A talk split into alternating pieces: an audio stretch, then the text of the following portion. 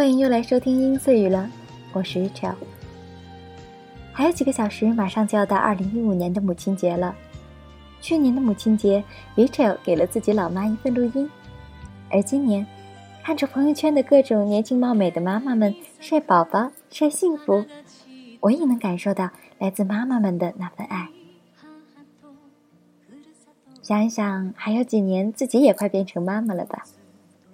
也许直到成为了母亲的那一天，才能理解那份母爱。其实啊，感谢妈妈也好，感动那份母爱也好，更多的是去理解、关怀，而不是一个形式。无论你是真的给妈妈买了康乃馨或是什么礼物，再或者亲自下厨给老妈做顿饭，也是好的。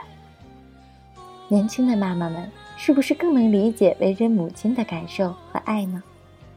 其实，也许正是这份理解，就是对妈妈最大的报答。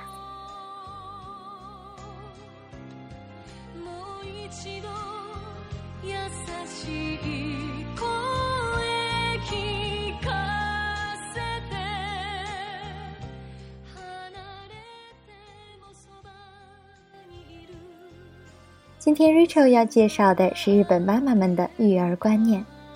也许和国内的妈妈们有很多的不同，不妨作为妈妈们都借鉴一下吧，也就当做母亲节献给所有妈妈的小礼物。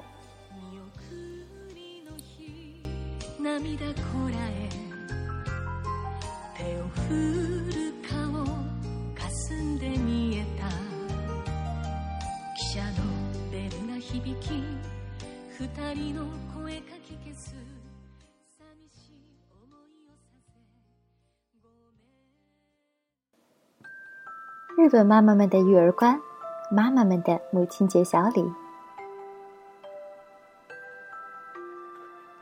明天是五月的第二个星期天，母亲节。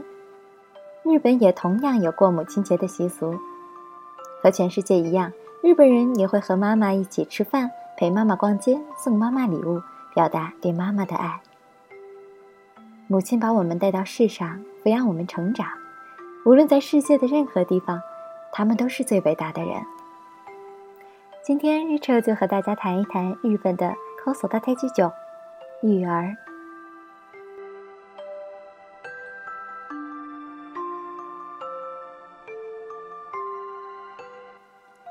日本是一个男权社会，在传统观念里，一个家庭男性负责赚钱，女性则负责持家。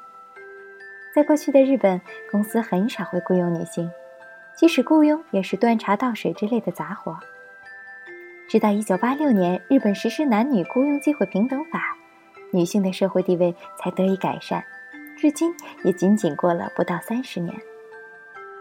另一方面，日本人也喜欢生很多个小孩，通常爷爷奶奶、姥姥姥爷并不会参与照顾小孩，使得日本的妈妈不得不成为全职的家庭主妇，照顾丈夫和孩子。日本的女性在参与就职时，也会格外重视公司的育儿体制。那么，在这样一个背景下，日本的妈妈们是如何养育自己的小宝宝呢？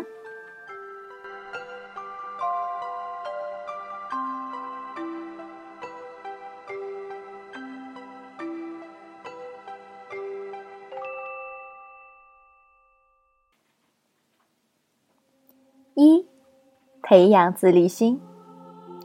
与中国独生子女背景下的娇生惯养相比，日本则更重视培养自立心。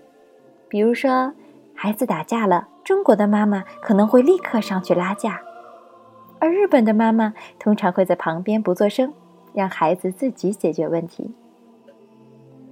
日本人通常会至少生两个孩子，妈妈们也通常会从小培养孩子做家务的习惯，兄弟互相照顾。一个三岁的小孩子帮刚出生的宝宝换尿布的情节也是经常发生的呢。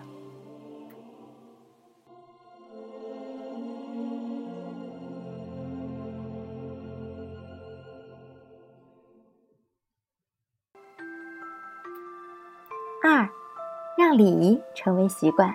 在日语中有一个单词叫“习次 K”，是培养礼仪戒律成为习惯的意思。日本是一个特别重视礼仪规则的国家，从小让孩子懂礼仪、讲规则，也不仅仅是为了让孩子明白是非，更是培养孩子在日本社会的适应能力。大多数的父母并不会用语言来告诉孩子怎么做，而是亲力亲为。通过自己的榜样作用，让孩子在模仿父母的过程中得到成长。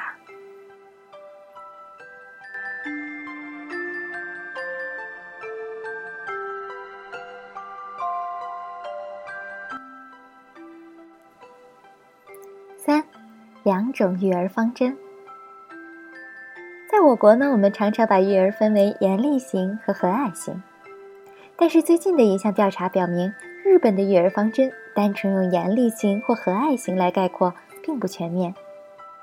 日本的育儿呢，有两种独特的形式存在，一种是被称为“スズクリフィーリング育児”，单纯字面上翻译是筑巢型育儿， 像燕子照顾幼鸟一样，在孩子生活的多个方面全面的管理，健康教育是理所当然的。甚至很多孩子的打扮也会被父母亲自来打理。这样的妈妈通常会对外界警戒心比较高，避免与外界过多的接触，防止对孩子造成伤害。出门时往往也不会选择公共交通。这样的情况往往出现在内向的家庭。另一种被称为叫做“偷西卡达罗西卡鲁伊克吉”，这样的妈妈会比较重视与外界的沟通。会建立朋友、老师、医生等必要的资源纽带。妈妈和妈妈们之间还常常组成妈妈会，交流经验、收集信息。这样的妈妈更加注重社交网络的构筑，倾向于对孩子未来的投资。在 Rachel 实际与日本人接触的过程中，上述两种妈妈培养出的孩子不同，还是有较深的实感的。总而言之呢瑞丑认为，无论是日本的育儿还是中国的育儿，并没有好坏之分。每一个家庭都是为了让孩子适应各种社会而努力。无论是哪一个国家，哪一个民族，妈妈们都为了孩子付出了辛劳。在这个特别的日子，Rachel 和和风恋物语一起祝妈妈们节日快乐。如果对本文比较感兴趣的话，那么就请在微信公共账号上搜索“和风恋物语”，加入我们吧。最后呢，在一首哈哈的舞台《心爱娜的体面》当中结束今天的节目吧。懂日文的朋友可以去品味歌词里面所说的，是多么让人感动、多么让人幸福的一件事情。好了，今天的音音碎语就到这儿，我们下期再见吧。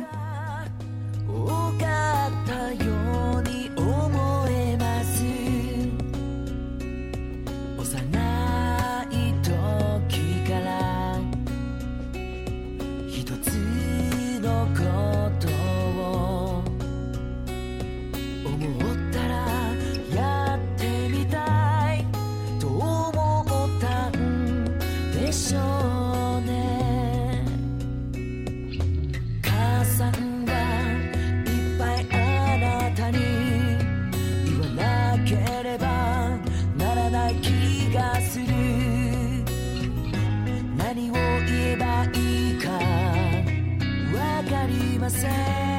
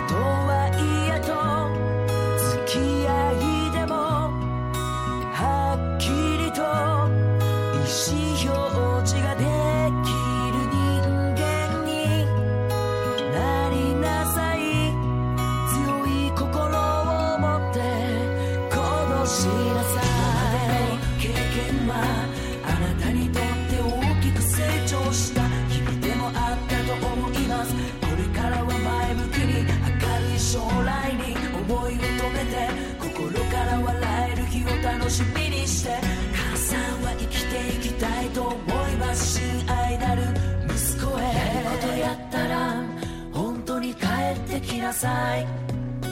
やることやったら本当に帰ってきなさい。やることやったら本当に帰ってきなさい。